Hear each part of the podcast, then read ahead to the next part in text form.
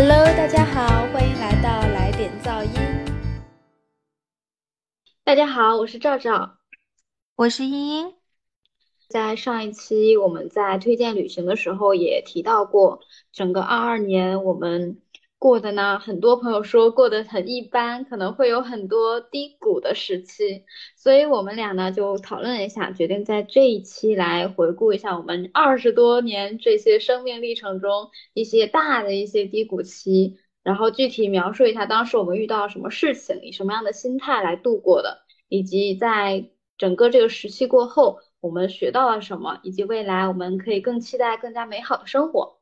那茵茵，你来分享一下。说到这个人生低谷呢，之前我做团体辅导师的时候，其实经常带领学生们，然后做一个活动。这个活动呢就叫做生命线，通常就是发给我们学生们就一张白纸，白纸上呢会要求他们画一个整个生命线的时间轴。那么开始呢就是你降生的时候，然后。最终时间轴结束的终点是你预期活到的年龄，你可以写一百二十岁，也可以写八十岁。然后我们再把我们人生中的重要的关键节点记录到这张纸上，然后我们最后呢把那些关键的节点连接成一起，就会发现，那可能我们对于过去人生的认知，那就是一条起起伏伏的线。然后有的时候那个下降的线，它又那么的明显，它又待了那么久。确实是存在这样的一个人生的一个低谷期，啊，我人生中遇到的可能一个呃比较久，或者是说。嗯，对我影响比较大的低谷期呢，可能就是当时呃高考失利吧。因为当时的话，呃高考，因为我第一天 身体出了一个状况，所以说导致我第一天两门呃数学跟语文考了我历史上以来的最低分。就是我考过这么多次考试，我的语文跟数学都没有考过那么低。就那一天的时候，考完以后，我整个人就感觉到世界都有一点点崩塌了，因为其实。那天从考场出来以后，我就知道我这次考的分太低了，可能没有办法达到我理想预期的学校了。然后当时我的班主任还给我打电话，他知道我我可能确实是遇到了一些身体上的一些突发的原因的状况，安慰我说：“哎呀，没关系啊，明天好好考。”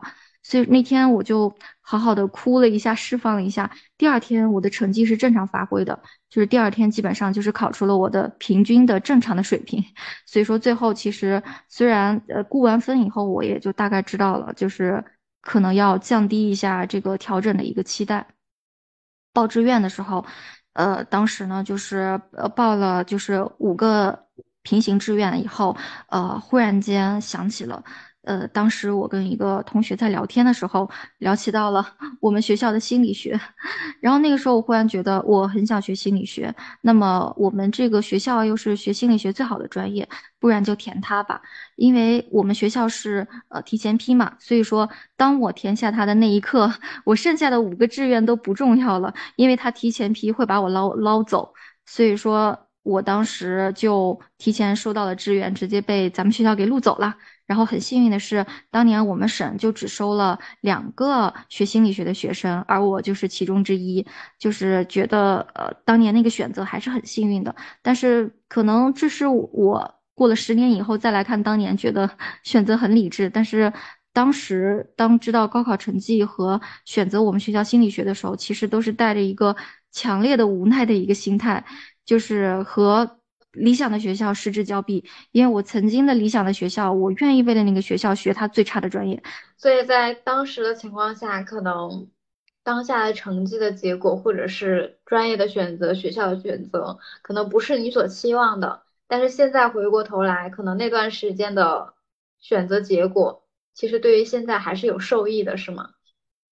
嗯，是的，其实我觉得受益主要就是差别在专业上面。因为如果我当时选了我理想中的学校的话，我基本上志愿已经想好了，就是学水利土木这样的一个，做一个踏踏实实的一个工科女，从来没有想过学经济呀，或者是学一些可能会偏文科性质的。所以说，如果说我当时去了理想中的学校的话，现在就业可能会很难，而且我可能没有机会去真正的走进自己的内心，去来探索自己的内心世界。因为其实我觉得，呃，学了心理学对我最大的改变就是能让我更好的认识与自己的关系、与父母的关系，然后还有亲密关系。它让我思考跟成长了很多。其实，在我没有学心理学之前，我其实是一个非常固执、非常敏感的女孩。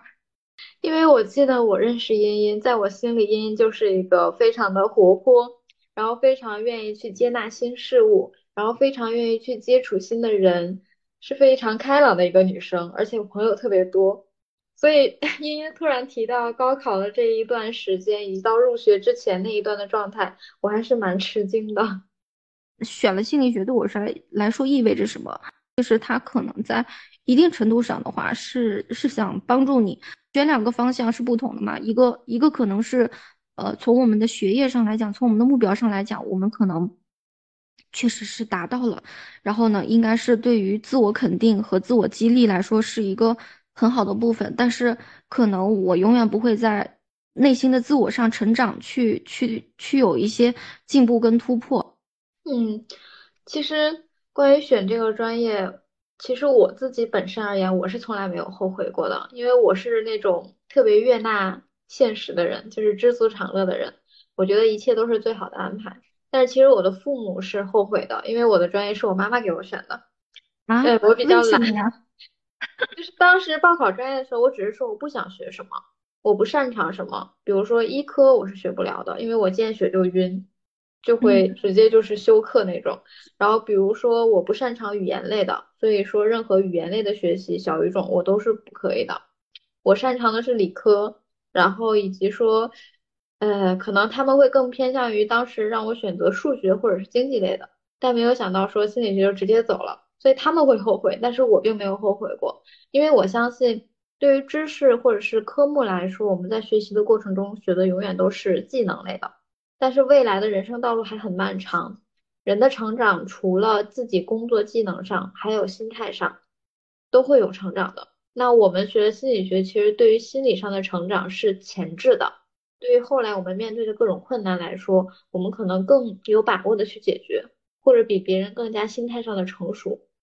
但是其他人可能在像我们工作之后，他们遇到事情，在技能上无法去解决的问题上，如果是人际间的问题，那他们可能不管是心态上或者是心理上，他们就可能会遇到更大的挫折。可能在我们看来可能没有遇到过，但他们可能会把这个坎儿开得更高。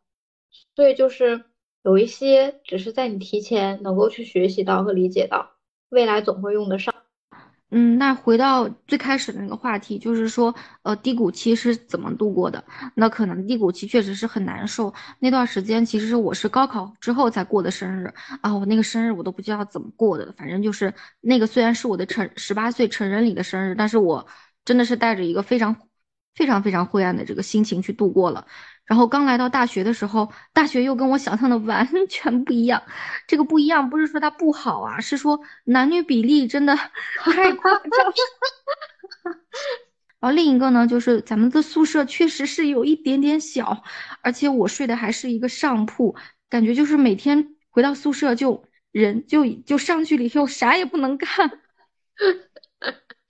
然后那段时间的话，我我可能呃，其实从交朋友上来说，我也不是那种非常非常擅长的，就确实可能是一个开朗的女孩，但是我一般评价自己都是啊开朗又悲观，哈，大概是这么一个评价。所以说那段时间其实一开始的时候，可可能像赵赵他呃，就是你会跟别的小伙伴们一起吃饭，但其实。更多的时候，我去食堂都是一个人吃饭的，所以说我不管是上学还是吃饭，呃，还还都是一个人。那段时间也挺孤独的。最开始的时候，可能是会给对象多打一些电话，但是打电话也不能解解决我的这个感觉到孤独的一个问题。然后最开始的时候，因为觉得自己高考考得太差了，那么大学 要不要努力一点？所以甚至想过要不要五五六点起来锻炼身体和学习。就是那段时间没有把这个高中跟大学的这个作息给切换好，就是期待也没有调好。可能我对大学到底期期待什么，我甚至都没有想好。后来又又走向了另一个极端，我就觉得大学去了以后，是不是就不应该学习，就应该好好干一些别的事情？因为一开始我其实很抵触我们学校，因为它不是我的心仪的学校，所以刚开始的时候我什么社团都没有参加，不管是我们学院的社团还是学校的社团，起码大一上半学期我全没有。我参加也是大一下半学期的事情，因为上半学期我其实一直在跟自己的心理做对抗，就是啊我我不喜欢这个学校，我也不不太接受这个学校，但是呃事已至此了，我还是要开心的迎接大学生活。然后来到大学生活以后，又发现，呃，自己可能也是一个很很普普通通，然后又感觉到有一点点孤独的这样的一个状态。那么那那段时期肯定是一个呃低谷时期了吧？是我有点没心没肺。我上学其实觉得还挺开心的，因为对于我来说，我觉得上大学就是离开父母、离开家乡，然后独自一个人开始适应外面新的环境、新的事物，接触新鲜的一切一切。所以我是充满着好奇心和探索心的。嗯，但是呢，我又我我我不是那种会害怕就是所谓的陌生环境或者是情况的人。然后对于可能我们学校会能会稍微简陋那么一些，我会把它合理化。对吧？我们最擅长的不就是合理化一切事物吗？那毕竟我们那个地段实在是太贵了，我每次都在想，我睡那个床要值二十万，所以我就嗯，我就说还可以理解我们学校的状况啊。至于说男女比例来说，可能是因为我高中本来就是女多男少，共三十来个人，二十个都是女生，所以我对于女生多也是很接受的。嗯，而且我对优秀的人都会非常的欣赏，也愿意去交朋友去学习。但我可能对于外面的社团可能会参与的比较少，是因为我不是那种非常 social 的人。对我可能会自得其乐，然后以及在其中去找寻自己的乐趣和希望探寻的东西。嗯，呃，其实我我去想了想，大一时候的状态的话，其实比较快乐的时候还是我们。呃，怎么说呢？我感觉那个时候上学的时候，起码上普通心理学，我觉得还是蛮枯燥的。起码上课的时候，我可能没有那么认真的听。我感觉大一的时候，我们心理学的通识课还没有让我充分的认识到心理学的魅力。然后大一的时候，我是什么时候开始稍微的回归一点点学校的？一个是下学期的时候，呃，参加了学生会，然后另一个呢是呃。等，因为我之前我想上了大学不用看重学习成绩了，但是等大一整个学期结束以后，我发现这一整年我没怎么，我学习可能没很投入，我的成绩可能确实没有那么高。然后后来我才知道，一等奖学金有五千块钱，然后我如果拿三等奖学金就一千块钱，不，一等奖学金是五千，咱们那一年是第一次涨。哦，然后我就想。我要我我就那天嗯，然后那个时候呢，我的这个外部评价机制就启动了。我曾经还是我大一起码是内部评价机制的是吧？然后从大二开始到大三开始，我为了拿这五千块钱，我都拿到了。就是那个时候才觉得，哎，那我还是要稍微好好学习一下。但是也看到了，就是因为我嗯完全没有规划这个，其实我还是一个比较挺依赖外界环境的人。如果我觉得一等奖学金对我来说，呃，可能跟三等奖学金也没差多少，我觉得我可能还是不是会很有动力学习。然后再加上大二的时候，我觉得是大二时候开始认识心理学的魅力，包括发展心理学、实验心理学，他们给我展开了西方心理学的大门，然后让我呃，应该是从大二才更加喜欢上了这个专业。当真正的诱发对这个专业的喜欢以后，我觉得我整个人都由内到外的开始往往上走，会有很明显的这样的一种心态。那可能还是学科的魅力来了，然后同时又有金钱的 支撑。其实确实，其实我们在从小的时候，其实还是很多很难去有内部的动力，内部就是内部动机，其实是很难建立的。很多动机其实是父母或者老师或者学校给我们建立的，然后我们才去主动去学习。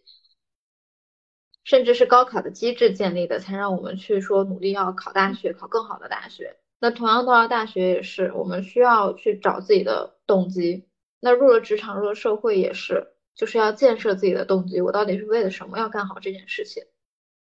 但起码我觉得我们专业来说，你学以致用啊，内心探索呀，还有就是跟别人交流啊，都是一个非常好的，能让你保持一种向上的状态、开放的状态、接纳的状态，让你整个人都从一个比较比较逃避、比较敏感的状态，变得更加的接纳跟主动。这个是学科对我的改变。说来咱学校学心理学的话，它解决了我比较重要的几个人人生的问题，呃，就是刚刚说到的，就是女孩子的友情支持算一方面，然后呢，从学科上，呃，让自己从敏感和固执的这个状态走出来是另一方面，然后还有就是从亲密关系上，其实我之前对亲密关系的经营也是一塌糊涂。到大二的时候，我可和我对象的这个关系可能还处在一个呃比较停滞的一个状态。那么，直到我们大三学了一些呃，不管是人类性学，还是学了一些家庭心理学、心理咨询也好，然后又让我对整个亲密关系的理解上了一个新的台阶。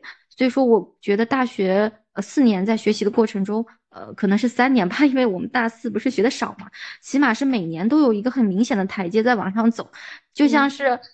特意给我设置好了这么一个环境跟空间，来告诉你说，我们这儿什么都给你搭配的最好的配置，你只要来就能把你的问题都解决掉。我就想着，如果说有一天有有一个人告诉我说，你只要志愿填了这里，你的人生问题都能解决，你是一定不会信的。但是就是这么神奇，就是确实是当我回顾着过去的，特别是本科的四年的时候，他真的帮我解决了很多问题，能让我现在达到一个呃更加稳定的一个平和的一个状态。嗯，所以说所谓的当时的低谷期，说不定是你人生的一个，就是选择的一个特别重要的里程碑。它可能所谓的低谷期只是一个方式或者背景，然后希望来引导你去选择一个对你未来人生长期发展更有利的一个专业和这和学习环境。对，所以我觉得就是如果说真的到了一个低谷期，尤其是。你面临一个你觉得很很夸张的一个选择，你内心很抵触这个选择，你觉得它比另一个选择差太多。但是有的时候确实确实要从另一个方面来让自己在那个时刻还是保持一个向上的状态。你去真的走到这条路上，你去享受一下这条路上的风景，然后你好好的去 接纳这条路它带给你的人和事。也许这条路走下去，你会发现也很美好。嗯，就是到了低谷期，大家千万不要去放弃，而是要在这种情况下选择自己最有利的结果，然后这样的话，并且去积极的去创造，然后积极的去迎合和学习，然后在稳定的状态下持续发展，说不定过了一年又一年，发现它是一个非常好的一个时期，对自己成长是非常有利的。呃，那么关于遇到人生的低谷期呢？我觉得可能对于我们每每个人来说，人生不可能是一帆风顺的。我们可能一定会在某个时刻就不小心掉到了这个低谷期。那么也想向所有在低谷期的朋友们说一句：如果你正好掉在低谷期的话，不要去太责怪自己，当时是不是自己不够努力，或者是当时是不是自己选错了？就首先我们要把那些责怪自己的念头通通的扔掉，那些跟你没有关系。我们现在处在这个低谷期的时候，我希望你能以另一种心态来去看待自己。这个时候，我们要停掉那些指责，也停掉对。如果说我们在另一条路上是怎样的幻想，现在就我们来更关注此时此刻。那么低谷期你可能会遇到的挑战，你可能会遇到的人和事，我们充分的。去享受此刻的这个状态，我知道可能对于此刻的你来说，享受它有一点点难，但是你要相信我，当你抱着享受的状态去接纳它，然后去体验它，那么你整个人会处于一个向上的一个积极的一个状态。我们只要沿着这条路继续往前走，也许就可以到达，也是很光明的一个坦途。嗯，感谢茵茵的分享。其实我们每个人其实不可避免会经历低谷期，那每个人的低谷期可能发生的时间不一样。像茵茵分享是高考这段时间，像对于很多考生而言，可能高考是非常非常重要的一个时期。那会有可能部分同学可能在这个时期会遇到低谷期，那可能也会有同学说在未来的某个阶段，比如说在工作上，或者是呃一些和家人或者是亲友或者是呃。同事之间可能会发生一些冲突，导致一些低谷期。那我们可能在下一个主题会跟大家分享在工作期间的低谷期的一些经历和一些想法。那这一期就到此结束啦，谢谢大家的收听。好的，再见。感谢各位听众朋友们的收听，那这一期来点噪音就到此结束啦。欢迎大家在苹果播客、小宇宙、网易云音乐、QQ 音乐、喜马拉雅关注我们的节目。如果你有好的话题，也可以留言给我们哦。再见。